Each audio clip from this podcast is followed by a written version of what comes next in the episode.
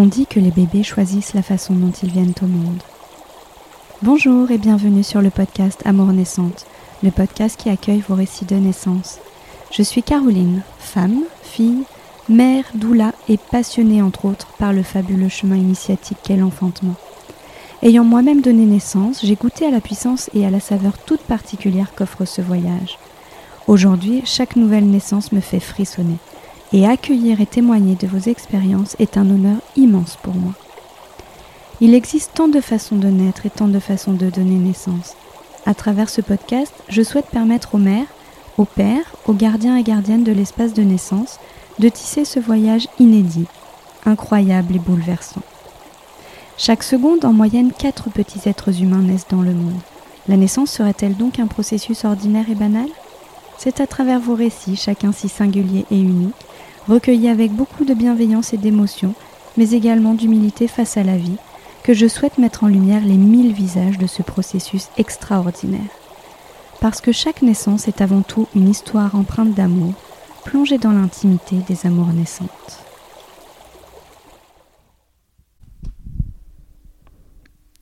Noémie est maman de deux enfants nés tous les deux par voie haute. Lors de son premier enfantement, Noémie se base sur les récits de naissance qu'elle a eus autour d'elle. Elle imagine son bébé qui va naître comme tous les autres par voie basse et de manière fluide. Mais lorsque son fils Elliot arrive, peu accompagné par le personnel médical sur place, Noémie se retrouve assez vite démunie. Elle est amenée à pousser sur les conseils de la sage-femme présente, alors qu'elle ne ressent pas du tout le besoin de pousser. Évidemment, après des heures épuisantes et sans résultat, le gynéco est appelé, on lui pose la péridurale, ventouses et forceps sont même utilisés, en vain. Au final, ce sera une naissance par césarienne. Noémie a alors l'impression de vivre un échec et que son corps n'a pas été capable de mettre au monde son bébé. Une expérience très difficile à accepter. Noémie a du mal à tisser le lien avec son bébé et à se sentir mère. Elle se réfugie alors dans son activité professionnelle, kiné et en formation d'ostéopathe. En écoutant les récits de ses patientes par rapport à leurs histoires de naissance, elle entend d'autres histoires, similaires ou très différentes, et trouve écoute et réconfort par rapport à son expérience. Elle découvre ensuite un nouveau monde via les réseaux sociaux, le monde de la naissance physiologique. Après un début de seconde grossesse incertain et chaotique, Noémie se prépare à vivre une seconde grossesse plus en conscience, reliée à ses émotions et ses sensations. Elle se fait accompagner par une doula et fait même le séminaire de Karine, de Quantique Mama, un véritable boost à mi-parcours de sa grossesse. Elle se sent confiante. Ses plans vont cependant être contrariés par l'arrivée de la pandémie mondiale. Noémie va contre toute attente même dépasser la date probable d'accouchement. Sa petite Wendy ne semble pas du tout vouloir sortir. La naissance va malgré tout se mettre en route la veille du déclenchement programmé à 41 semaines et 5 jours. Noémie vit des contractions intenses, elle met en pratique tout ce qu'elle connaît. Arrivée à la maternité, elle se confronte à la rudesse des protocoles sanitaires en vigueur. Puis une fois en salle de travail, la poche des os et Noémie ressent à ce moment-là que sa fille ne descend pas. Elle la sent très haut dans son ventre. Finalement, quand le cœur de sa fille décélère, c'est une nouvelle césarienne qui est décidée, cette fois-ci en code rouge. Malgré le nouveau choc, loin de ses projections idéales, Noémie va beaucoup mieux vivre cette expérience, notamment car elle aura l'explication qui lui avait peut-être manqué pour son fils. Sa fille n'aurait pas pu naître autrement. Ce n'est pas son corps à elle qui a défailli. Un vécu totalement différent de la première naissance. Bonjour Noémie, bienvenue sur le podcast Amour Naissante. Merci, bonjour. Je suis ravie de, t'accueillir aujourd'hui.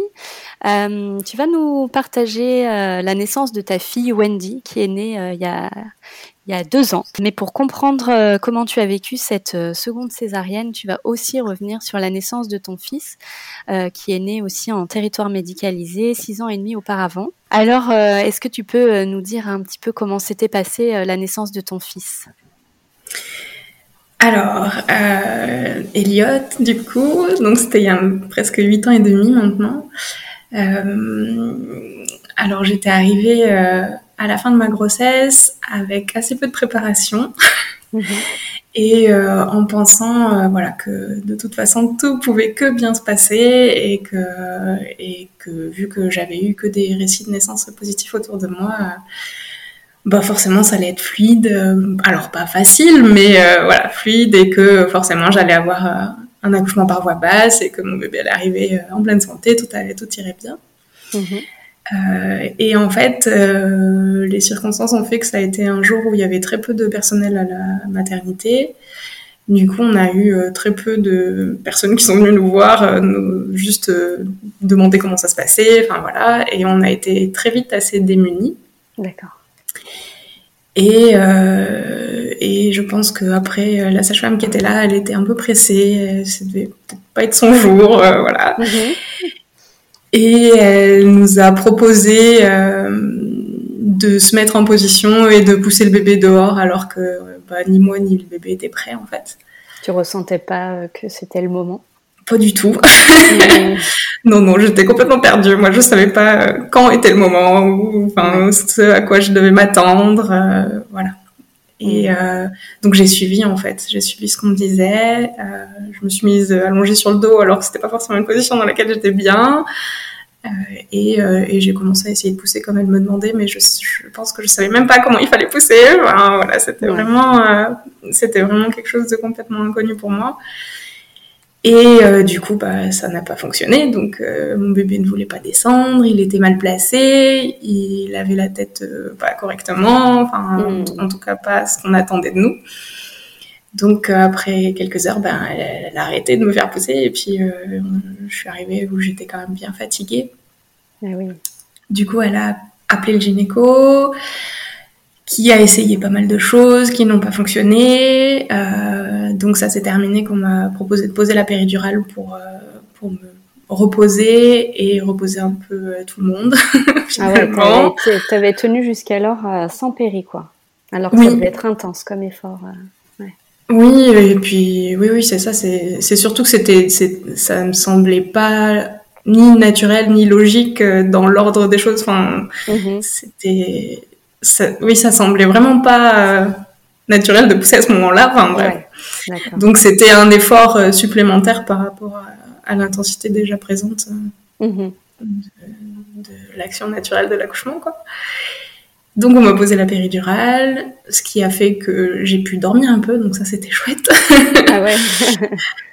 Et du coup, euh, après, ils ont réessayé euh, de me faire pousser, mais je poussais vraiment pas correctement. Enfin, en même temps, du coup, je sentais beaucoup moins, donc euh, c'était plus difficile aussi. Et ils ont essayé des instruments, donc tout ce qui était ventouse et forceps, et ça n'a pas fonctionné non plus. Vraiment, ils voulaient, ils voulaient vraiment pas sortir par là, quoi. Ah ouais. Finalement. et puis surtout, du coup, son cœur décélérait beaucoup après tous ces efforts, je pense qu'il commençait à fatiguer aussi. Et oui, c'est intense pour lui aussi. Ouais, ouais voilà. Et du coup, bah, ils ont décidé de, de partir en césarienne.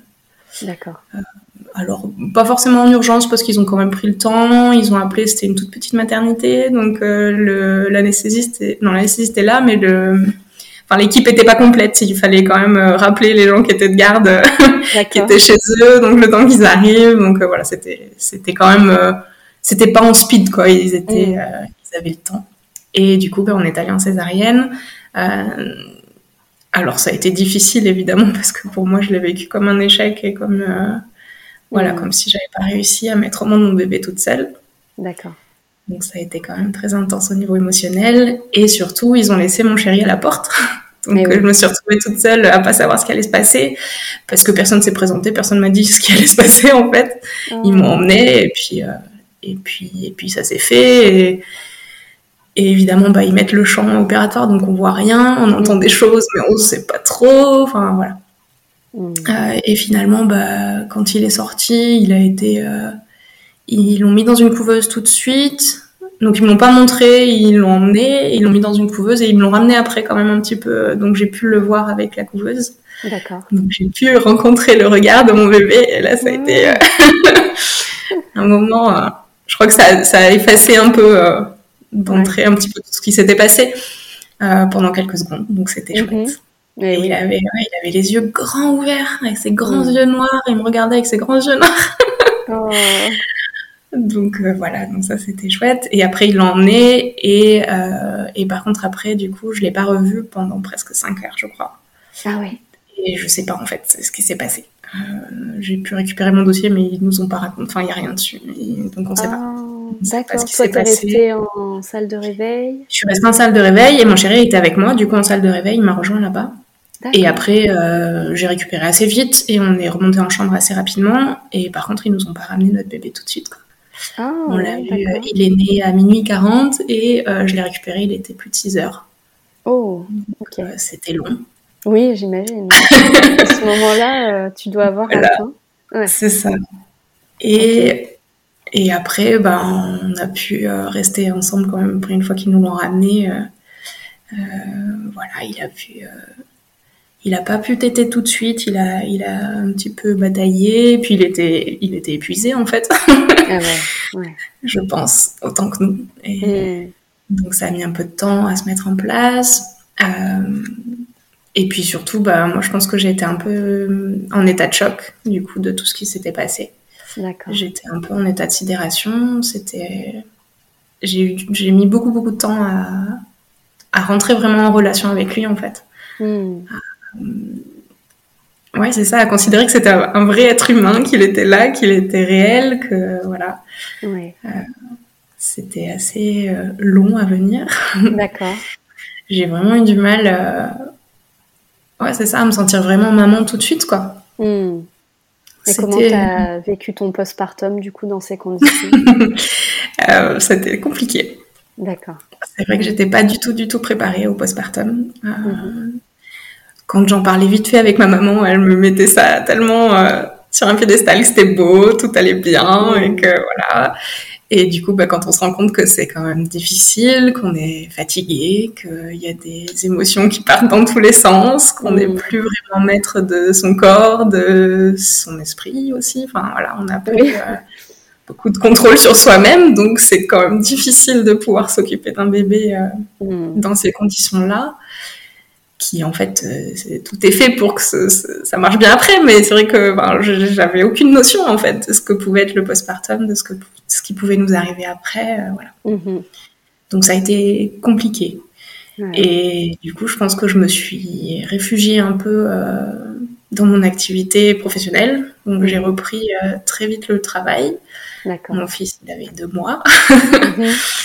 donc j'étais kiné à l'époque. Donc je travaillais beaucoup je faisais mes études d'ostéo en même temps, donc je partais une semaine par mois. Donc euh, voilà, la, première année, euh, ça a été, j'ai fui un peu en fait. Mhm. Euh, j'étais, je pense, dans le déni de ce qui s'était passé, de voilà, j'avais mis de côté ça quoi. Pour moi, c'était bon, je l'avais loupé, j'avais loupé mon accouchement, j'avais voilà, donc bah tant pis, on passe à autre chose quoi. Et sauf que ben, il y avait mon fils quand même au milieu. Ouais. il était là. Et, euh, et c'était, oui, c'était un peu ça. C'était une tâche dans mon quotidien à faire, mais dans ma, dans ma to-do list. Et il n'y avait pas forcément, euh, il n'y avait pas forcément ce lien maternel qu'on espère quand on, quand on veut un enfant, quoi. D'accord. Et ça, ça a mis du temps à venir. Euh, il a fallu, ouais, que, que je fasse, euh, que, que je me mette face à mes émotions, à ce que j'avais ressenti, au fait que que j'avais accouché pour de vrai, même si c'était pas euh, comme dans mon idéal euh, facile et, euh, et, par voie passe, et que mon fils il était vraiment né, il était là, il existait, il était réel. Ouais. Voilà. Et je pense que la première chose qui m'a aidé à faire face à ça, c'est de parler avec d'autres mamans, hmm. d'avoir des récits d'autres mamans qui, qui avaient eu une naissance similaire à la mienne, qui avaient qui avait eu aussi tout cet enchaînement, euh, tout cet engrenage de, d'interventions médicales qui, qui, qui, ont mené jusqu'à la césarienne. D'accord. Et de voir que certaines euh, le vivaient pareil ou complètement différent. Mhm. Justement, que certaines mamans, pour elles, bah, ça avait quand même été euh, un accouchement qui, qui, était fabuleux et que la rencontre avec leur bébé avait été, avait été transcendante et qu'elles étaient en amour complet devant leur bébé, avec leur bébé. Et, et voilà. Et, après, je pense aussi que c'est mon fils qui m'a de toute façon euh, mise face à, à, la réalité des choses et que c'était mon fils, que j'étais sa maman, qu'il avait besoin de moi, qu'il avait besoin, que j'avais besoin de lui, et, et qu'il fallait voilà que et qu'on avait envie tous les deux d'avoir une relation qui était pas juste euh, sur le papier quoi. ouais, ouais. ouais. je pense qu'il y avait ça aussi. Il y avait j'avais pas trouvé d'interlocuteur pour m'entendre en fait. Ouais. Parce que bah, mon chéri, lui, il l'a vécu complètement différemment parce que pour lui, ça nous a sauvé la vie. Mm. et que du coup, bah, on était tous les deux vivants et ils comprenaient pas que, que, que pour moi, ça a été un sentiment euh, négatif, quoi. Oui, et puis c'est même dur à expliquer, je pense. C'est même euh, mettre des mots dessus, ça m'a pris beaucoup beaucoup de temps. c'est ça. Mm. Déjà. Ouais. Et puis voilà, les, les, autres personnes qui étaient autour de moi, qui avaient vécu des accouchements par voie basse, euh, et ou enfin voilà, que ça avait été des expériences positives et que et elles comprenaient pas que ça pouvait être négatif en fait. Mm. Et du coup, oui, je pense que le fait d'arriver à en parler avec d'autres personnes qui avaient vécu la même chose finalement. Ouais, ouais. voilà, c'est ça, on se sent moins seul. Hmm. C'était des groupes euh, du coup de, de paroles que tu, auxquels tu participais euh, régulièrement Alors, du coup? euh, Non, non, non, du coup c'était plus...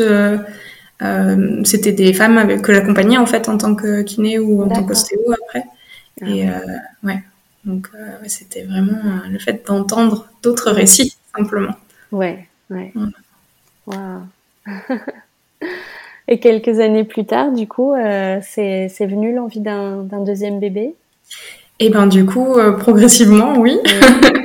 et puis, euh, et puis en 2019, j'ai commencé à aller sur Instagram mhm.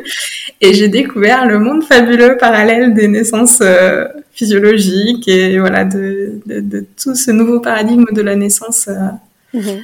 qui existait finalement. Donc je n'avais absolument pas connaissance. Mmh.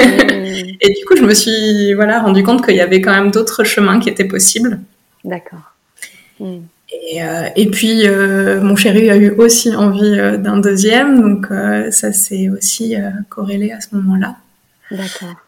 Ouais. Et voilà, et ben, c'est ça, hein, c'est quand les deux parents ont envie d'un bébé, c'est à ce moment-là qu'on se décide d'avoir un deuxième. Et comment tu as vécu ta, grossesse du coup à ce moment-là? Et puis est-ce que tu avais euh, euh, des projections du coup sur cette naissance par rapport à la première naissance que vous aviez vécue? Alors, euh, ça a été ambivalent dès le début, la grossesse. J'ai attaqué ma grossesse par deux hospitalisations, donc ça a été un peu, ah ouais. un peu violent dès le début, on va dire. D'accord. Euh, et puis, euh, bah, quand on est hospitalisé en tout début de grossesse, euh, les soignants sont pas forcément doux et prévenants dans leurs mots. D'accord. Donc ils m'ont dit tout de suite qu'il fallait pas que je m'attache à cette grossesse, que de toute façon elle tiendrait pas et que et que voilà. Ah oui. Donc moi j'ai un caractère assez contradictoire, on va dire.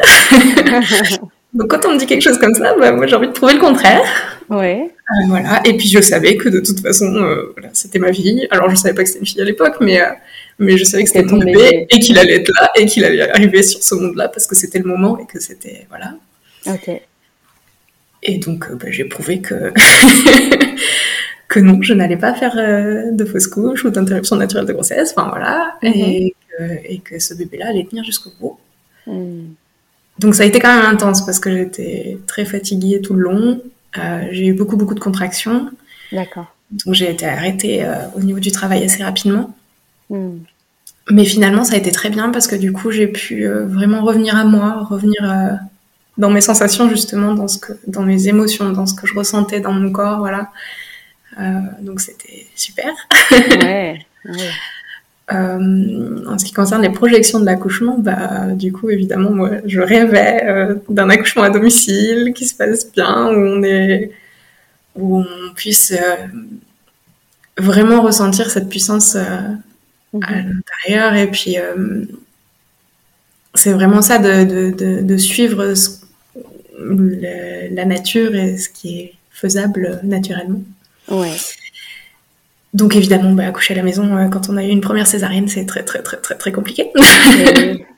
enfin, en tout cas, euh, voilà, j'ai trouvé personne pour m'accompagner, que ce soit en doula ou en sage-femme. Euh, voilà, le fait d'avoir mhm. été médicalisée pour ma première grossesse, ça, je pense que ça fait peur, peut-être un peu, et puis voilà, on vous prévient que de toute façon, on a, en fait, on n'est pas une femme enceinte, on est un utérus cicatriciel quand on a eu une première césarienne. Ah, c'est dur d'avoir cette étiquette. C'est ça. Et on nous voit comme ça, en fait. Donc même si on a la meilleure confiance du monde, et puis c'est quand même difficile. Et surtout, je pense que mon chéri, lui, il n'était pas prêt. Euh, mm. Il avait vraiment besoin de, ce, de la sécurité euh, médicale que qu'apporte euh, qu'apporte la structure hospitalière. D'accord. Donc j'ai respecté aussi ça, parce que de toute façon, j'avais pas envie. C'est son bébé aussi, et j'avais pas envie d'accoucher toute seule dans mon coin. ça n'avait aucun intérêt pour moi. D'accord. mais j'ai quand même continué à prendre soin de moi et voilà, à, me préparer euh, autant que je pouvais en fait. J'ai vraiment mis euh, toutes les connaissances euh, que je pouvais et, toutes les chances de mon côté pour que ça se passe bien. Ou en tout cas pour que ça se passe le mieux possible. Mhm. Tu t'es entourée différemment du coup pendant ta Exactement. du coup j'ai pris une doula. Donc j'ai été accompagnée par une super doula avec laquelle on a travaillé beaucoup sur sur mon ressenti, sur euh, ma première grossesse, sur mon premier accouchement. Mmh. Euh, on a beaucoup travaillé aussi sur mes lignées. Donc, euh, mmh. parce que ce que j'ai appris entre temps, c'est que ma grand-mère avait eu une césarienne. ah, oui. Ce que je ne savais pas avant. D'accord. Donc voilà, j'ai, on est revenu aussi là-dessus. On a fait, ouais, vraiment transformer en fait toutes les émotions négatives que j'avais pu avoir en, en expérience positive et en ce, que, en ce dont j'avais besoin pour être confiante pour cette deuxième naissance, en fait. D'accord. Voilà. Et, euh, et j'ai fait aussi euh, un séminaire avec, euh, avec Karine, donc avec Quantique Mama, qui, ça, ça a été vraiment une révélation sur le pouvoir du corps de la femme, sur la sagesse qu'ont les bébés aussi à naître. Hmm. Vraiment, que que de toute façon, quelle que soit la manière dont ça se passe, c'est que, ça c'est, que ça devait se passer comme ça et que c'est peut-être aussi le choix du bébé. Et oui. Je pense que ce point de vue-là m'a beaucoup aidé. Ouais. Une sacrée préparation à la naissance, ce séminaire. Oui, ça, ça a été vraiment intense et, et, et très motivant et très. J'en suis vraiment sortie vraiment confiante Mm. Ça m'a vraiment redonné confiance, quoi. T'étais à quel stade de ta grossesse à ce moment-là? Euh, C'était en novembre, donc je devais être euh, au milieu de la grossesse à peu près. D'accord. Mm. Ouais. Ouais. Donc c'était vraiment chouette. Quoi. Ouais. Voilà. donc ensuite, euh, ben, avec Madoula, on a fait aussi un énorme travail au niveau administratif parce que la maternité où j'étais, ils acceptaient pas les doulas. Ah. Donc, on a eu rendez-vous avec les équipes, avec la, la cadre, mhm. euh, voilà, et, euh, et, Céline, donc Madoula, elle, elle, avait fait déjà un énorme travail en amont aussi pour, euh, voilà, pour, pouvoir être intégrée. Pour être acceptée, ouais. Voilà, exactement. Mhm. Donc, je suis quand même arrivée fin de troisième trimestre où j'avais vraiment, euh, j'étais à fond quoi. Ah ouais. j'avais hâte, voilà. Euh, on était arrivé au bout. Enfin voilà, c'était là. J'attendais avec impatience.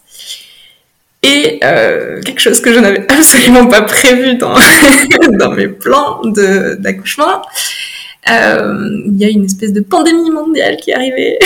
Ah ouais et qui est arrivé avec euh, son lot de restrictions. Ils nous ont confinés, donc euh, voilà, c'était euh, c'était vraiment pas prévu. Mmh, là, j'avais vraiment avant la naissance là. C'est ça. J'avais vraiment prévu tous les scénarios possibles. J'étais prête à tous les scénarios, même les pires scénarios catastrophes. J'étais prête. Mmh. Autant qu'on peut l'être évidemment, hein, mais mais alors celle-là, je l'avais pas vraiment pas prévu. Vraiment, personne. Je te ouais, Donc du coup, il a fallu ben, revoir un petit peu nos plans parce que du coup, forcément, Madoula était plus acceptée. Mm. Euh, le papa était plus ou moins accepté, on savait pas en fait parce que les restrictions changeaient tous les jours. Donc en ah fait, on savait pas euh, ce qui allait euh, se passer ou pas. Est-ce que tu as senti que ça apportait un inconfort là, cette toute cette oui. Ouais, ah oui, oui, complètement, qui va pouvoir venir, comment, comment ça va se passer. Ouais. Oui, parce que bah, tout s'écroulait en fait. Donc, mm. euh, donc euh, voilà. Et puis, euh, et puis surtout, bah, du coup, je pense que ma fille, elle l'a bien senti aussi qu'il y avait des trucs qui allaient pas, parce qu'elle a, elle a pas voulu sortir en fait. Enfin, elle était, je suis arrivée au terme donc à 40 semaines et, à 41 semaines. Euh, voilà, et du coup, bah, non, je bouge pas. C'est ça, elle était toujours là. Et puis, euh, ça me tente pas trop ce qui se passe de Voilà. et puis pour le coup, bah, j'ai eu des contractions quand même assez présentes toute ma grossesse, et arrivé à la fin, plus de contractions. Donc, voilà, c'était connu encore euh, supplémentaire. Euh. Du coup, forcément, bah, quand on est dans une maternité, à 41 semaines, on a notre rendez-vous de fin de terme. Euh, voilà. et avec une première césarienne, bah, ils vous planifient une césarienne. Mmh. Donc, je suis arrivée pour mon rendez-vous du terme, toute seule, puisque le papa n'était pas accepté pour les rendez-vous médicaux. Mmh. Et voilà, le fait de, donc j'étais sur la table avec le monito euh, pour vérifier que tout allait bien, tout allait bien. Euh, j'avais une énorme piscine, donc euh, elle avait largement de faire encore pendant au moins quelques jours. Et la gynéco, donc j'ai pas vu la gynéco, j'ai vu juste la sage-femme qui a téléphoné à la gynéco, qui lui dit au bout du fil, donc j'entendais ce qu'elle disait, qui lui dit ah bah si elle veut, j'ai de la place cet après-midi, on peut faire la césarienne tout de suite. donc comment vous dire que non?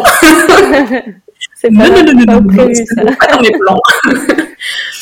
euh, voilà, donc euh, c'était vraiment, enfin pour eux c'est, je sais pas, j'avais l'impression pour le coup de ne plus être considérée du tout. ouais. et, et, vraiment, euh, en fait on avait, enfin surtout que c'était la gynéco qui m'avait suivi euh, tout le long. D'accord. Et donc elle connaissait notre projet de naissance. Elle avait, c'est elle qui nous avait donné parce que euh, il faut l'aval d'une gynéco euh, pour accoucher par voie basse après une césarienne, mhm. quand on accouche en milieu hospitalier. Donc c'est elle qui avait donné le feu vert, que tout allait bien, que voilà, que, mhm. que, malgré les contractions, mon utérus il tenait le coup, qu'il n'y avait pas de raison qu'on puisse pas avoir une naissance par voie basse.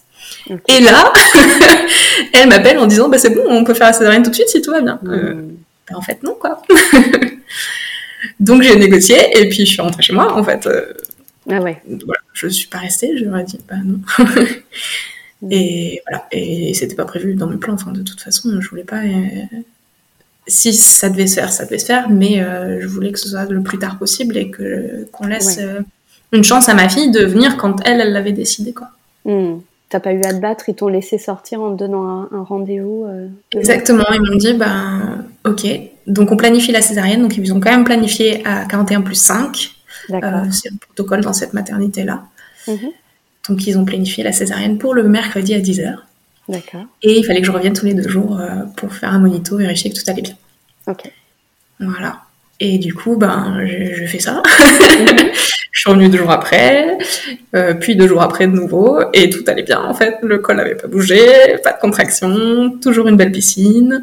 Euh, ma fille allait super bien, les monitos étaient parfaits. Donc, euh, et donc le dernier, c'était le mardi matin, donc la veille de la césarienne prévue. Et alors évidemment, moi j'ai tout essayé, hein, tous les, toutes les astuces euh, pour, euh, pour, déclencher le travail, voilà. Mais je pense qu'on n'était pas prêtes en fait toutes les deux. Mm. Et le mardi, donc la nuit du mardi au mercredi, c'était la nouvelle lune. Mm-hmm lune en bélier. et du coup, je me suis fait, j'ai fait un petit rituel euh, de nouvelle lune le mardi soir. Euh, voilà, j'ai pris le temps euh, de me poser, de revenir à moi de nouveau. j'ai fait un petit tirage de cartes. voilà, mmh. je me suis vraiment pris un temps rien que pour moi, toute seule, avec mon bébé, du coup. ouais, Et après, on a pris le temps euh, de lire une histoire avec mon fils. De, voilà, on, lui a autorisé comme, euh, bah, du coup, le lendemain, il fallait que je me prépare pour la césarienne qui était planifiée. Mhm. Donc, euh, j'ai pris une douche à la bétadine, j'ai enlevé mes bijoux, j'ai coupé mes bracelets. Donc ça, ça a été oh. très difficile parce que bah, j'avais le bracelet justement qu'on s'était noué les unes aux autres pendant le séminaire avec Karine. Mhm. J'avais le bracelet d'une de mes amies qui allait accoucher à peu près en même temps que moi, et j'avais aussi mon bracelet de. J'avais reçu un blessing mama euh, pendant ma grossesse, donc où j'avais vu. Euh, on s'était rassemblés avec euh, toutes les femmes qui sont importantes pour moi dans ma vie. Hmm. Donc j'avais ces trois liens-là que j'étais obligée de couper, qui donc ça a été dur. voilà, ça a été vraiment dur. Du coup, pour, euh, pour que ce soit un peu moins difficile, j'ai noué tous les bracelets autour du, du poignet de mon fils. ah, génial pour garder un peu ce lien-là. Et, euh, et du coup, bah, on l'a autorisé à dormir avec nous cette nuit-là, à faire encore un peu de cododo tous les trois. Ah, voilà, mmh. c'est la dernière nuit. Euh. Donc voilà, j'ai, couché j'ai aidé mon fils à aller au dodo. Et en fait, je ne me suis pas couchée tout de suite. Euh, j'ai tourné encore un peu, voilà, j'ai préparé un peu la valise, j'ai fini de préparer ce qu'il y avait à préparer. Tu te sentais comment à ce moment-là? Tu étais sereine euh, Tu eh ben, étais en accord avec le, ce qui allait se passer le lendemain? Alors, j'étais pas en accord, toujours pas. D'accord. J'arrivais pas, en fait, à me dire que qu'on allait forcer tout ça, que. Ouais, vraiment, non, j'étais pas. Mais par contre, j'étais quand même sereine. J'étais. Ouais, j'avais un sentiment de. de zénitude, je sais pas. C'était vraiment. Euh, Ouais, j'arrivais au bout, quoi. Donc, euh, et puis surtout, j'allais rencontrer ma fille, en fait. Mm. Quoi qu'il arrive, de toute façon, quoi qu'il se passe dans la nuit, et dans, voilà, j'allais rencontrer ma fille le lendemain. Donc ça, ça a été, c'était, un sentiment de bonheur ultime. Mm. et puis, ben, finalement, vers 11 euh, heures, euh, j'ai commencé à aller aux toilettes. Mm-hmm. Donc, je me suis vidée complètement, littéralement. D'accord.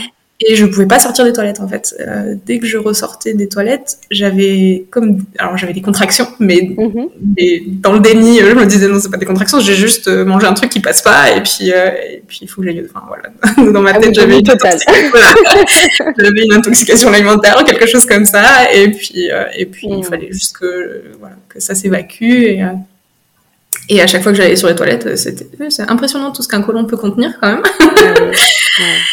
Et j'allais aux toilettes, et puis, et puis dès que j'essayais de ressortir des toilettes, il fallait que j'y retourne tout de suite, quoi. Hmm. Et au bout d'un moment, bah, il y a quand même plus rien à sortir.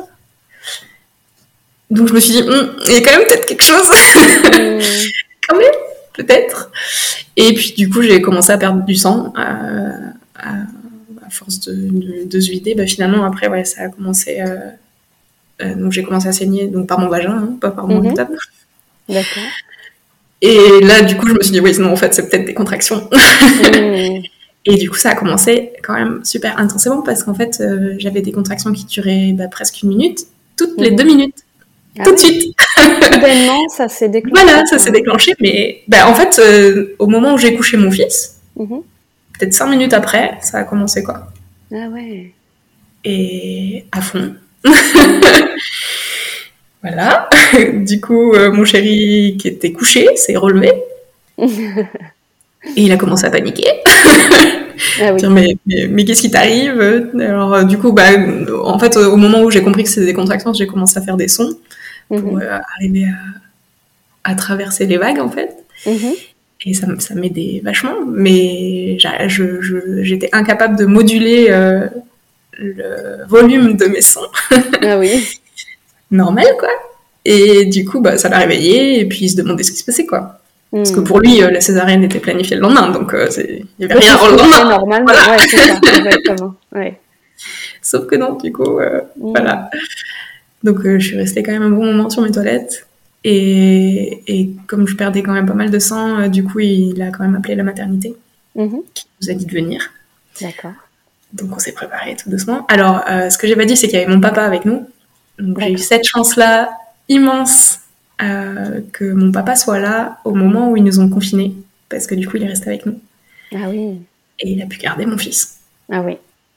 Voilà, donc Vous ça, n'aviez pas ça à gérer au moment du départ un peu. Exactement. parce que bah, à l'époque on habitait euh, en Haute-Savoie et on n'avait aucune famille autour en fait. On avait vraiment personne qui était prêt. D'accord. Et puis de toute façon après ils ont confiné donc euh, ben voilà mm. ça a été on avait encore moins de gens autour. Donc ça a été ouais, vraiment euh, une sécurité, enfin ça m'avait vraiment apporté une sécurité, une, quelque chose auquel j'avais plus besoin de penser. Quoi. Je savais que mon fils était en, était en sécurité avec mon papa et que voilà, mm-hmm. je pouvais euh, aller accoucher sereinement. Et donc du coup on est parti pour la maternité. Alors euh, on, habite à, on habitait à 3 minutes top chrono en voiture de la maternité.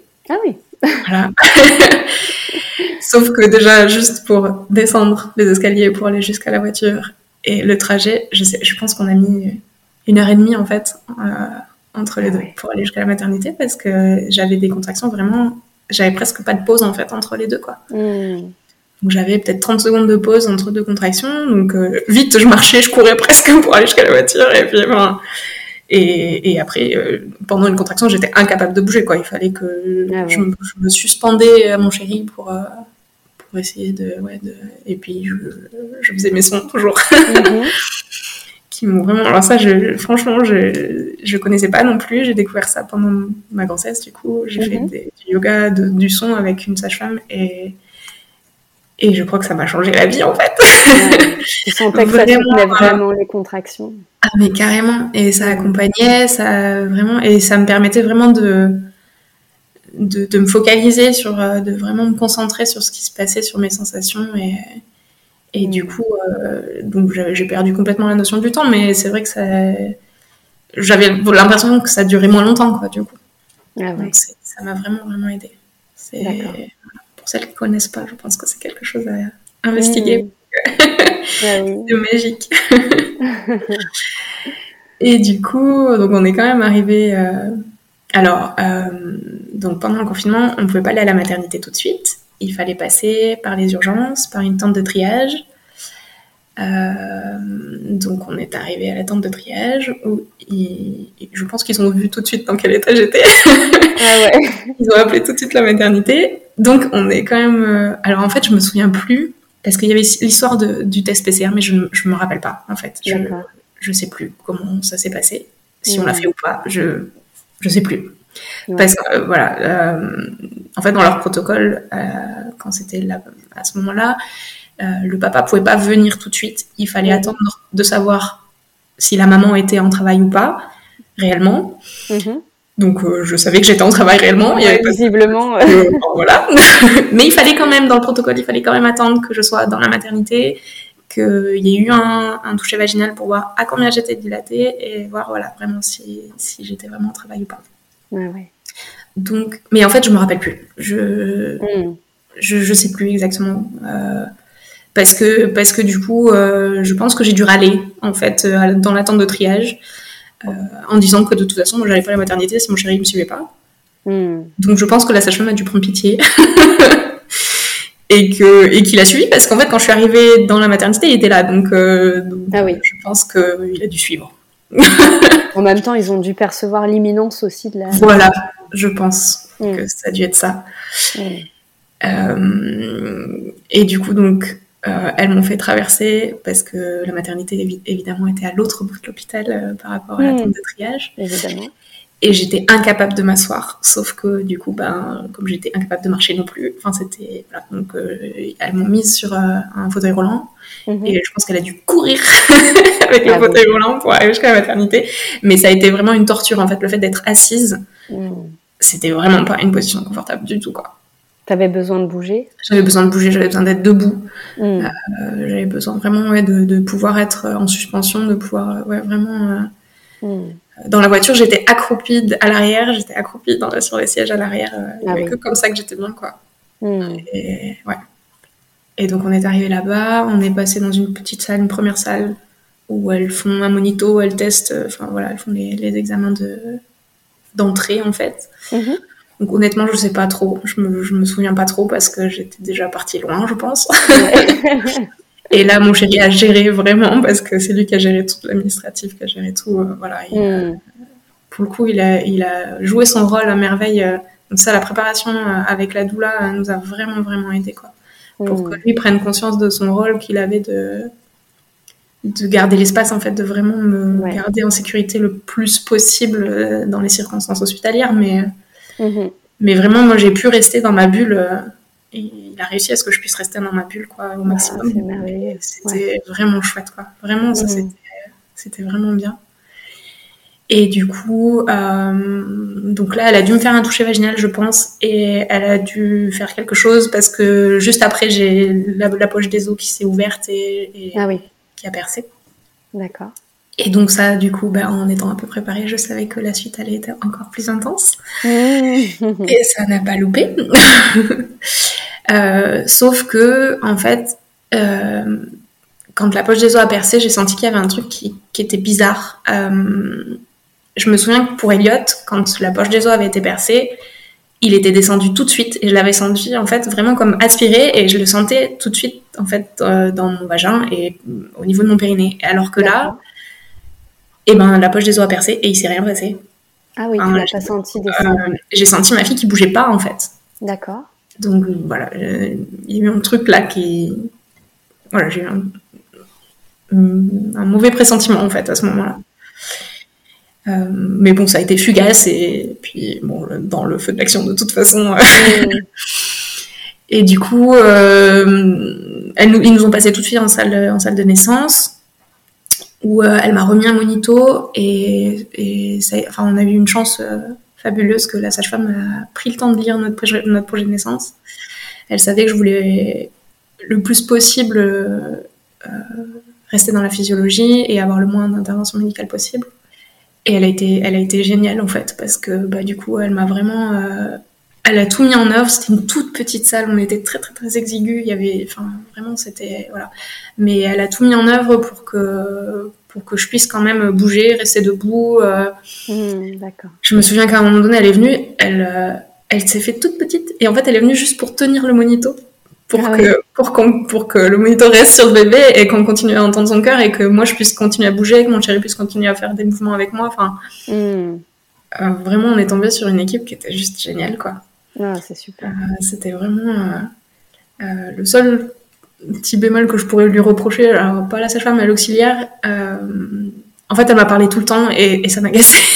Ah oui qu'on me laisse tranquille. Et elle était là, elle était, oui, c'est super ce que vous faites. Alors, ça partait d'un bon sentiment parce que elle m'a donné que des compliments et, des, mots de soutien, mais pour le coup, j'avais juste pas envie de ça. Mmh. Ah parce que j'avais vraiment envie de rester dans ma bulle et qu'on me parle pas. Et voilà, juste, euh, j'avais besoin qu'on me touche, donc j'avais besoin de pression en fait. Euh, mmh. mon chéri m'a fait beaucoup de pression sur les hanches, beaucoup euh, soutenu le ventre pendant les contractions. Voilà. Ça, ça m'a beaucoup aidé. Voilà. Donc, il s'est passé un certain temps. Mais je pense que, en fait, j'ai l'impression de raconter sur quelque chose qui peut se passer sur des jours, alors qu'en fait, ça a été dans un laps de temps qui s'est passé. Ça s'est passé très vite, en fait. Ouais, mais tu perds la notion du temps. Hein. mais ouais, ouais, ouais. Mm. Et je sais qu'à un moment, enfin, du coup, ouais, donc la sage-femme est venue pour tenir le monito parce qu'en fait, le monito était vraiment pas bon. mais moi, je me rendais pas compte, quoi, forcément. D'accord. Mais effectivement, donc ma fille, elle supportait vraiment pas les contractions. Euh, et euh, sauf que comme je bougeais tout le temps, bah, elle savait pas si c'était le monito qui allait, qui perdait le, rythme ou si c'était vraiment son rythme cardiaque mm. qui, qui, descendait très bas. Et en fait, euh, bah, quand elle est venue et qu'elle restait, je pense qu'elle a dû rester un petit moment, au moins une demi-heure avec avec nous, tu vois. Donc et et c'était vraiment le rythme cardiaque qui allait pas. D'accord. Donc elle a, elle nous a quand même laissé un peu de temps. Elle nous a dit que hum, donc elle, oui, alors là, elle m'a remis quand même sur la table pour refaire un toucher vaginal. Mhm. Donc c'était vraiment très très très inconfortable pour moi. Je ne pouvais vraiment pas me mettre sur le dos, c'était juste impossible. Mhm. Je, ça me faisait paniquer, je pouvais plus respirer. J'avais vraiment, voilà, je le ressens encore. je l'entends, ouais. Et euh, vraiment, euh, c'était vraiment pas confortable en position. Mhm. Euh, mais bon, comme elle me disait qu'il fallait quand même vérifier parce que, parce que si mon col bougeait pas et que, et que le bébé allait pas bien, ben, connaissait l'issue. Mhm. Euh, donc je l'ai quand même laissé faire. Elle a fait euh, le toucher vaginal. Euh, donc mon col avançait quand même. J'avais quand même une dilatation. Alors je voulais pas savoir les chiffres. voilà. Comme je dit que ça avançait et que mon col s'ouvrait, continuait à s'ouvrir. Donc elle nous a laissé un peu plus de temps. Donc j'ai pu de nouveau rebouger. et elle est revenue peut-être je sais pas, peut-être une demi-heure ou une heure après, je sais pas exactement. Euh, mon chéri me dit que c'était beaucoup plus court que ça, moi j'avais l'impression que c'était... Ah euh, je pense qu'entre-temps, elle a dû aller demander conseil au gynéco, en fait. Et du coup, elle est revenue et euh, elle est revenue avec l'anesthésiste. D'accord. Et alors, jusque-là, j'étais vraiment bien jetée dans ma bulle et tout. Mais du moment où l'anesthésiste est rentrée dans la pièce, j'ai eu l'impression qu'on avait rallumé les lumières et qu'un froid est arrivé. C'était vraiment. Hmm. Enfin, ça, ça, ça m'a vraiment coupé dans, dans ma bulle. Il a fait éclater ma bulle, en fait. Ah ouais. Et il est arrivé. Sa présence. Juste par sa présence. Juste par le fait qu'il soit rentré dans la pièce. Ah ouais. Et il est arrivé, il a même pas dit bonjour, rien. Il a dit Bon, bah là, euh, moi je vous propose, on met la péridurale. De toute façon, ce sera mieux, comme ça vous l'aurez pour la césarienne tout à l'heure. Hmm. Donc déjà, je de là, ok. Ça annonce la couleur, quoi. Hmm, hmm. Voilà. Donc de toute façon, pour lui, ça part en césarienne de toute façon d'entrée. Et voilà. Alors que la sage-femme, juste avant, elle nous disait qu'on pouvait encore tenir et qu'on pouvait encore euh, tenter le coup. Ah et donc, bah, évidemment, moi, j'ai fondu en larmes. Ça a été, euh, ça a été le drame. Mais euh, mon chéri était là, de toute façon, il était derrière. Il, enfin, il m'a soutenu vraiment. Il a été d'un soutien euh, énorme. Heureusement qu'il était là, je pense, parce que ça aurait pu euh, être beaucoup plus dramatique s'il n'avait pas été là. Et du coup, bah, j'ai accepté la péridurale. alors, par, par anticipation un petit peu, parce que effectivement, je sentais que de toute façon, que peut-être on n'y arriverait pas. Et surtout parce qu'en fait, euh, je sentais que ça poussait énormément. J'avais vraiment, à chaque contraction, euh, l'impression qu'il fallait que je pousse. Donc quelque chose qui était tout nouveau pour moi parce que j'avais pas du tout ressenti ça pour Elliot. Mhm. Sauf que ça poussait, mais mon bébé était pas du tout en bas. Je ah la sentais, elle était très très très très haute. Elle était tout en haut en fait. Je la sentais tout en haut de mon ventre, comme si elle était recroquevillée tout en haut. Mhm. Et du coup, bah, ça allait pas quoi. C'était pas, bah, oui, oui, pas quoi. Ça marchait pas. Mm. Et, et c'était une sensation qui était vraiment. Euh... En fait, du coup, pendant les contractions, j'avais plus de mal à me concentrer sur la, sur la contraction et sur mon bébé parce que je luttais contre cette envie de pousser. Et donc, c'est entre autres aussi pour ça que j'avais accepté la péri. Et une fois, donc après, ils m'ont posé la péridurale, ce qui s'est passé super bien. Ça a été fluide pour le coup. Et effectivement, une fois que la péridurale a été posée, donc il m'a mis, euh, il a mis une première injection de, de produit. Donc après, ils m'ont mis aussi la perf, du coup, euh, avec, euh, j'imagine, de l'ocytocine de synthèse dedans. Et effectivement, dès que dès qu'il m'a posé la péridurale, en fait, je réagis très très vite aux, médicaments et tout ah ce qui est synthétique. Et en cinq minutes, je vous sentais déjà le mieux et j'avais plus envie de pousser. Et ça, ça a été, euh, voilà. Alors, je sais pas si dans l'idéal ça a été efficace ou pas, enfin bref. Mais en tout cas, pour moi, ça m'a amené un énorme soulagement parce que du coup, j'ai pu me reconnecter à ma fille, j'ai pu me reconnecter aux contractions, j'ai pu me reconnecter vraiment euh, mm. à moi, à recréer un minimum un semblant de bulle.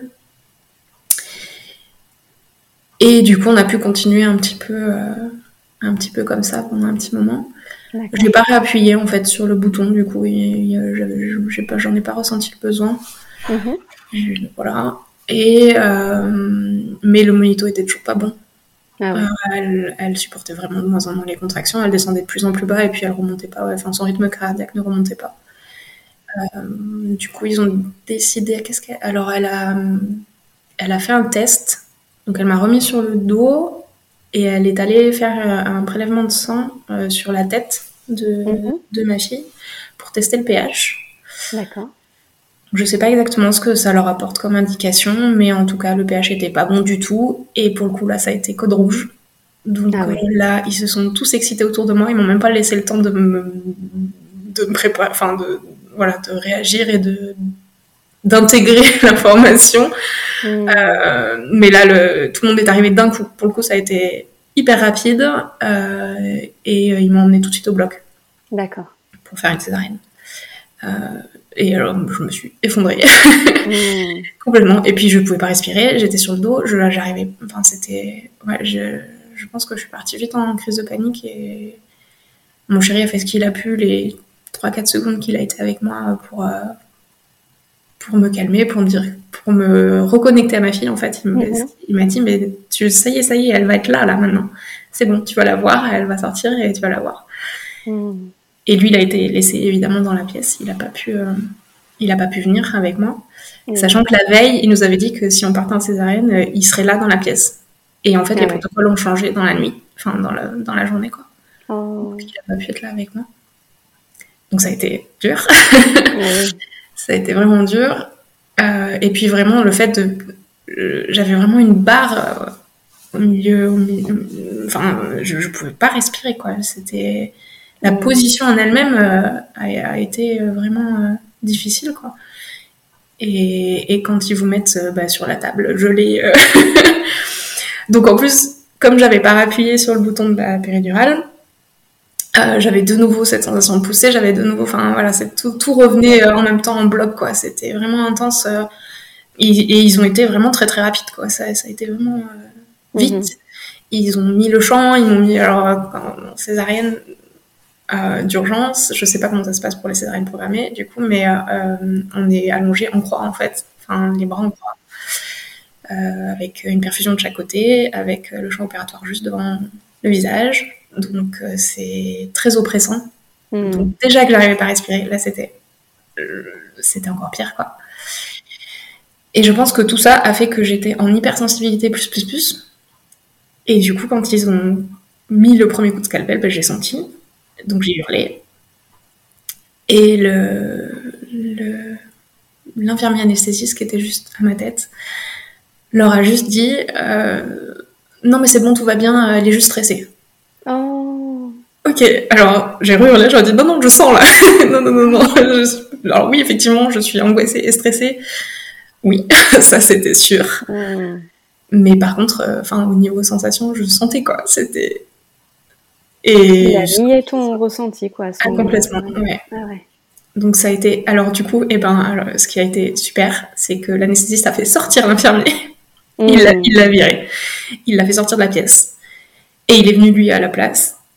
Et il, il a commencé à me caresser la tête en fait.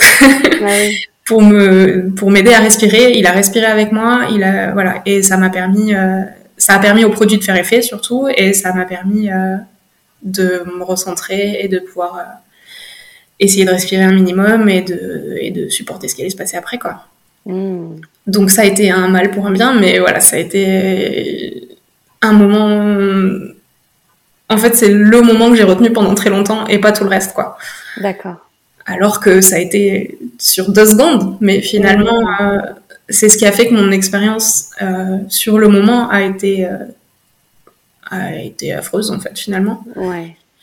Et puis maintenant, à l'heure d'aujourd'hui, ouais, je retiens vraiment plus tout le reste, le fait justement que l'anesthésiste a été là et que qu'il a su faire sortir cette personne-là pour que le reste de l'équipe puisse puisse travailler, pour que moi je puisse revenir à ce moment-là à pouvoir me reconnecter aussi quoi. Hmm. Ça, ça a été fabuleux aussi. Ça a été chouette. et puis vraiment voilà, il était là, il a, il m'a parlé, il m'a posé des questions, il m'a voilà vraiment euh, permis de, de passer euh, voilà de, d'être moins angoissée, moins stressée, moins hmm. voilà dans l'urgence quoi. Puis effectivement dans une urgence comme ça, de toute façon, euh, eux ils font ce qu'ils peuvent. oui. Voilà. Et, et donc, du coup, bah, ils ont continué à faire leur, leur job, donc à, essayer de faire sortir ma fille. Ça a pris du temps, ah plus que ce qu'ils voulaient. Et, et j'entendais rien, et le silence était juste affreux. Mmh. Euh, parce qu'Eliott, quand il est sorti, il a hurlé tout de suite. Donc je, je savais qu'il était dehors, je savais, voilà. Et là, au bout d'un moment, ils m'ont juste dit, c'est bon, votre fille est dehors. Sauf que c'était silencieux, c'était très silencieux. Et, et le seul bruit que j'ai entendu après, c'était le bruit de l'aspirateur. Et c'était, voilà, c'est un bruit horrible, je crois. ah ouais. Et euh, donc du coup, bah, donc quand ils l'ont sortie, elle respirait pas. Elle était en arrêt, donc ils l'ont aspirée et ils ont engagé tout de suite un protocole de réanimation. Euh, ce que j'ai pas su tout de suite. Enfin, du coup, eux, ils sont. la sage-femme s'est occupée du bébé, et eux étaient là, quoi. Enfin, au niveau de mon ventre à moi, donc ils faisaient ce qu'ils pouvaient. Et ça a été, je pense, le moment le plus long ah de toute ma vie, d'avoir des nouvelles, quoi, de savoir ce qui se passait. Et, euh, et, du coup, je pense, je sais pas au bout de combien de temps, mais la, la sage-femme est revenue et m'a dit euh, la votre fille, elle est en train d'être réanimée, elle reprend tout doucement, mais ça va, elle est vivante, elle va, voilà. Euh, donc, euh, donc je savais que ma fille était là. ouais, ça doit paraître long ce, moment-là. Hein. Mais c'était très très long, oui. Hmm. Et elle est revenue de nouveau après. Pour me dire que c'était bon, elle allait bien, qu'elle respirait toute seule et qu'elle était en peau à peau avec son papa. Ah. voilà. Donc après, je sais pas exactement. Je pense qu'elle euh, elle devait avoir peut-être. Euh, elle avait le masque après quand elle était mhm. sur, sur, son papa. D'accord. Qu'après, elle avait des bleus. ah oui. Euh, voilà. Comme, ils, ils, leur tiennent le masque assez mhm. serré pour qu'elle puisse respirer. Mais voilà, elle était, elle était là, elle était vivante et c'était une battante déjà d'entrée quoi. Ouais. Et ce qui a été dur aussi pour moi après, ça a été que, en fait, j'avais le projet de récupérer mon placenta, mm-hmm. ce qui avait été accepté. la sage-femme était d'accord, elle m'avait dit qu'elle allait tout faire pour pouvoir le, le, récupérer, et sauf que, bah, du coup, bah, elle a récupéré ma fille. Donc, mm-hmm. À choisir, évidemment, je choisis ma fille. Mais oui, oui. Mais ça a été quand même euh, un, petit, un petit regret de ne pas avoir pu, euh, de pas avoir pu récupérer son placenta. De, voilà. Euh, parce que pour moi, c'était important de, de pouvoir lui offrir justement. Ce, de, pouvoir vraiment honorer en fait son placenta, de pouvoir honorer sa première maison, voilà. De, comprends. Et du coup, bah, forcément, bah, comme la sage-femme était en train de s'occuper de ma fille, elle n'a pas pu euh, s'occuper du placenta, elle ne pouvait pas être mmh. partout. ouais, ouais. Et, et, dans un bloc opératoire, euh, tout ce qui est organique, ils le mettent à la poubelle. Mmh, évidemment. Voilà. Mmh. Ça, c'était un petit regret quand même.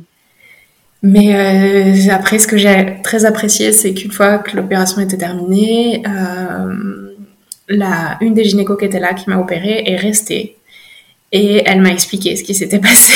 Et elle m'a, voilà. Et donc ça, ça a été, je pense, une partie aussi qui m'a permis de, de vivre ça beaucoup plus euh, positivement que, que, la première, que ma première naissance, quoi.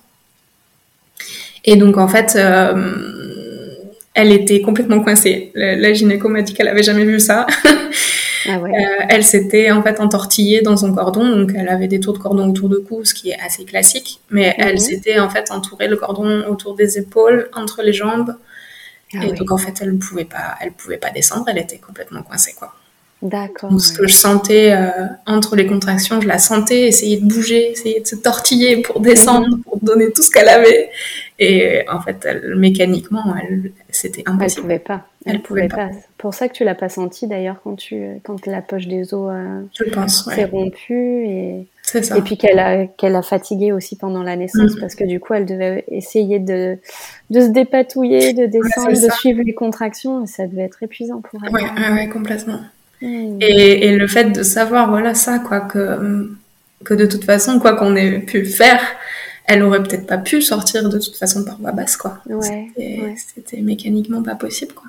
Et ça a été, ouais, euh, un soulagement quand même, en fait, de savoir que c'était pas mon corps qui avait défailli, c'était euh, que ça devait se passer comme ça, quoi. Ouais, ouais. Et ouais, moi, ça m'a permis, ouais, de, de cette fois-ci. Euh, c'est vraiment ça, quoi, de, de, de, de, moins avoir ce sentiment d'échec que j'avais eu la première fois. Hmm. Et d'accepter beaucoup plus rapidement. Et euh, oui. Et là, tu n'avais aucun contrôle, aucun moyen de d'agir en fait, sur ce qui se passait à l'intérieur de toi. Enfin, ça. Et puis vraiment, euh, le fait de m'être préparée avant, d'avoir tout mis en place, tout ce que je pouvais hmm. Pour que ça se passe du mieux possible, je savais que j'avais fait tout, quoi. Ouais. Tout ce que je pouvais. Et, et du coup, ça a été, euh, ça a été vraiment plus simple mhm. d'accepter ce qui s'était passé. Ouais. Et puis après, ben, du coup, en plus, euh, le, fait que l'équipe ait été vraiment géniale, que euh, la sage-femme a été vraiment soutenante et compréhensive et, et, et à l'écoute, en fait, aussi.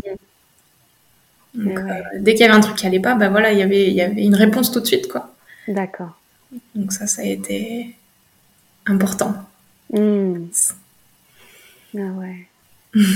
Et comment s'est passée la rencontre avec ta fille, du coup? Eh bien alors, du coup, euh, ça a été... Euh, donc je ne l'ai pas vue tout de suite, forcément, mhm. puisqu'il l'avait emmenée. Mais par contre, alors dans les protocoles euh, sanitaires, j'étais censée être toute seule en salle de réveil. Mhm. Alors pour le coup, j'étais toute seule, toute seule parce que c'était la nuit et que bah, l'hôpital où j'étais, euh, ils font des opérations que la journée, donc euh, donc la salle de réveil, euh, pour quand j'y suis arrivée, j'étais toute seule, toute seule. mais la sage-femme, je pense qu'elle a, voilà, elle a, elle a dû vouloir faire un petit acte supplémentaire et, et elle m'a quand même emmené ma fille pour faire une première tétée là-bas. Ah, super. Alors qu'elle n'avait pas le droit normalement, mais euh, voilà. Et mhm. donc ça, ça a été euh, un immense bonheur de pouvoir la voir euh, de pouvoir la rencontrer, de, voilà. Et elle était immense en fait. Alors, ce que j'ai pas dit, c'est qu'Eliot, il est né un mois, un mois plus tôt que la date prévue. Donc, il était pas très grand et tout petit. Et puis voilà, c'était vraiment une petite crevette. Ah oui. et, ma fille était grande en fait déjà. Ah ouais. le fait qu'elle soit née euh, ben, ouais, une semaine après le terme théorique, mm-hmm. euh, du coup elle était immense quoi. Ah et elle avait, elle était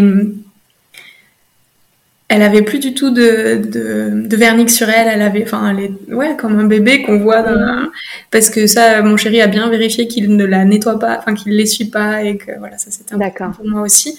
Et du coup, euh, voilà, elle est restée, en fait, elle est, elle avait une couche et un bonnet quand même, mhm. mais ils l'ont pas habillée. D'accord. Qu'elle soit le plus possible. Et du coup, comme euh, elle a eu son protocole de réanimation et tout, de toute façon, ils n'ont pas eu le temps de, de l'habiller. C'est très bien. Mm. Voilà, donc elle est passée tout de suite du pot à pot de son papa à, euh, elle était entourée d'une couverture quand même quand la sage-femme l'a emmenée, mais euh, au pot à pot avec moi quoi. Et c'était oh, super. C'était vraiment chouette. Alors elle me l'a pas laissé longtemps, elle me l'a laissé 10 minutes je crois, mais ça a été merveilleux pendant 10 minutes. Oui. Oh, et elle a même tété. Enfin c'était vraiment, euh, elle a réussi à téter du premier coup. je pense que ça a été sa meilleure tétée. jusqu'à après ces neuf mois, mais, euh, mais vraiment, ouais, c'était un, un, moment de bonheur ultime, quoi. C'était. Ah ouais, une belle rencontre. Ouais, ouais, ouais, c'était merveilleux. Ouais. Et après, quand ils m'ont remonté en chambre, elle était dans les bras de son papa, donc c'était. Hmm. Ouais, c'était intense et merveilleux. Hmm. Et ton postpartum s'est passé comment du coup? Alors, mon postpartum, j'avais, pour le coup, là aussi, je m'étais préparée euh, intensément. Euh, j'avais vraiment à cœur de respecter euh, au maximum ce qu'on appelle le mois d'or derrière, donc de pouvoir me reposer le plus mm. possible, d'avoir, on avait fait un planning avec qui venait quand pour faire les repas, le ménage et tout. Ah, génial. Ouais, sauf que, bah, du coup, ben, confinement oblige,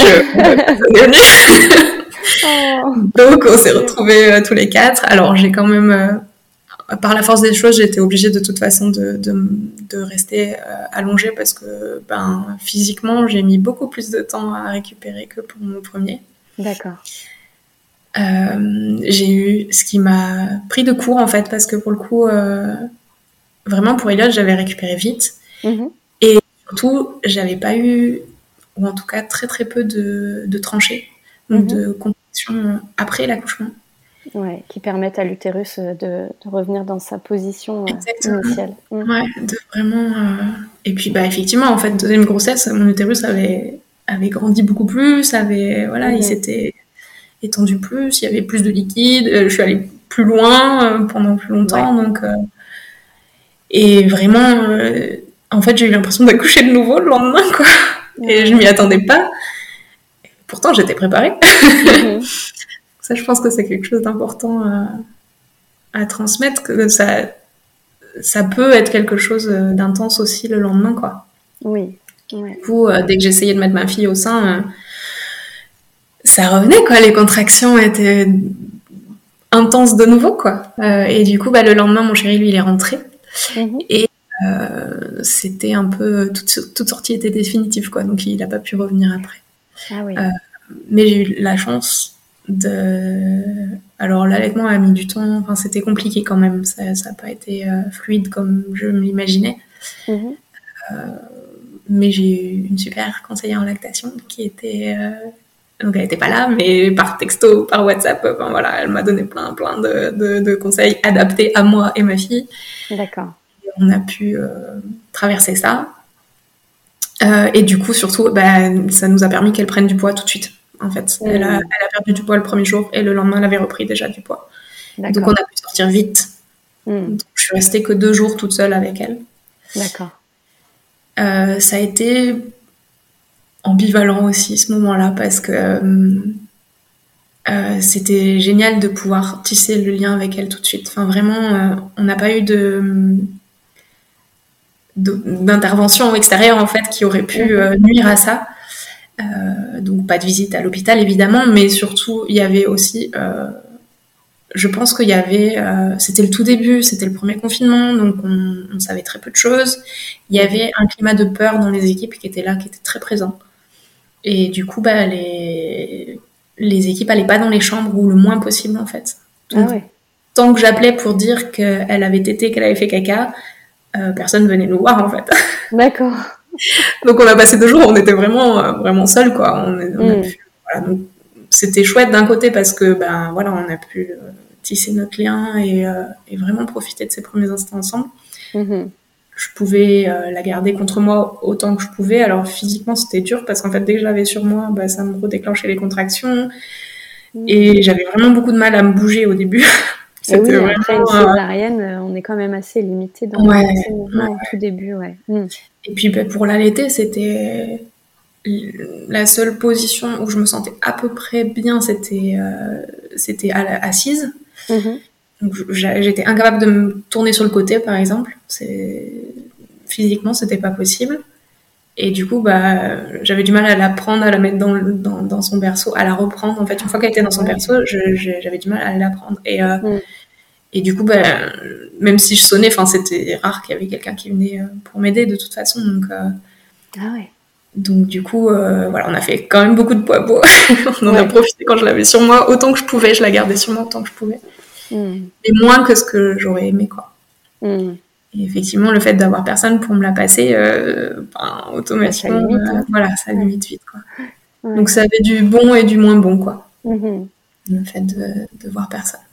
Mm. Et du coup, bah, comme elle avait repris du poids, euh, j'ai demandé à ce qu'on sorte tout de suite, quoi. Enfin, je suis sortie au troisième jour. Donc, euh, comme quelqu'un qui aurait accouché par, par voie basse, quoi. D'habitude, pour une césarienne, il garde un peu plus longtemps. Et là, euh, du coup, euh, voilà, je suis partie vite. Rentre à la maison, euh, voir euh, mon chéri et mon fils. Et, et puis surtout, voilà, j'attendais avec impatience euh, ce moment de la rencontre entre, entre Eh oui. maman et ma fille, quoi. Et Mhm. ouais, ça, ça a été un moment euh, pareil de joie immense. Mm. Donc on est rentré à la maison, mon père avait emmené mon fils se promener pour qu'on puisse arriver tranquillou et, euh, et du coup une fois qu'on était bien installés, euh, il nous a ramené le grand Mhm. et là ça a été euh, Ah ouais. au niveau émotion, euh, ouais, je crois que c'était le plus beau jour de ma vie, c'était vraiment là quoi. Oh. Quand il est venu et qu'il a vu sa petite sœur pour la première fois Mm. et c'était c'était beau Ah ouais. de les voir euh, connectés tout de suite. Mm. Ouais, c'était vraiment chouette. Et voilà, et du coup, on a commencé après notre vie à quatre, quoi. Ouais. Oh, c'est magnifique. Magnifique. J'ai l'impression que c'était hier. ouais, c'est. Oui.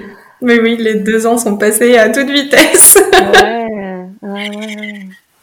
ouais, ouais. Ouais, sacrée expérience. hein. Mm. Oui, c'est vraiment. euh, Ouais, c'est vraiment une expérience qui change euh, complètement euh, Mm. Physiquement et émotionnellement. Et on switch, enfin, moi en tout cas, pour ma part, j'ai vraiment. euh, Ça a changé ma façon de voir la vie en général, d'aborder aussi. euh, euh, Ouais, vraiment tout- tout mes, toutes mes actions, tout ce que je mets en place. Mm. Et puis ça a changé complètement ma façon de pratiquer aussi en tant qu'ostéo, quoi, après derrière. Ah oui. J'aborde plus les choses de la même manière, en fait, je pense. Mm. Et ouais.